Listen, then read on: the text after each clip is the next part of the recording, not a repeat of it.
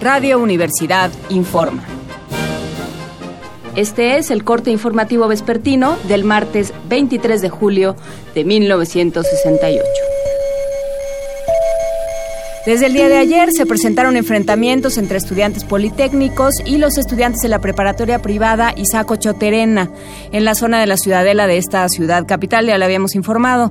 Y la mañana de hoy, más o menos a las 10 de la mañana, se dieron reportes en el sentido de que se volvieron a presentar riñas y por ello fueron convocados al lugar eh, el personal del 19 Cuerpo de Granaderos bajo las órdenes del capitán Manuel Robles. Sin embargo, la llegada de este cuerpo de la Policía del Distrito Federal, en lugar de imponer el orden, fue el detonante para una serie de enfrentamientos.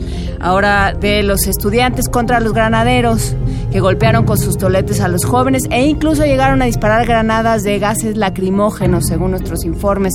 En un momento inclusive los granaderos penetraron a las instalaciones de la Vocacional 2, esa que está en la calle de Tres Guerras y Tolsá, para golpear a estudiantes y personal docente, además de ocasionar destrozos en el equipamiento y en las instalaciones de la sede educativa.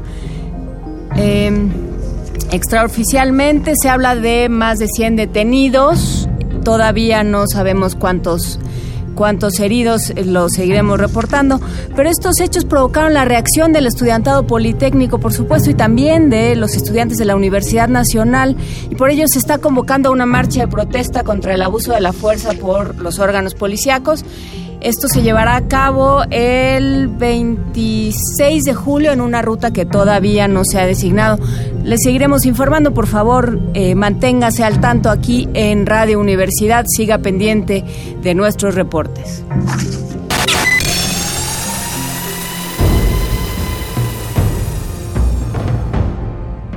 M68 50 años del movimiento estudiantil.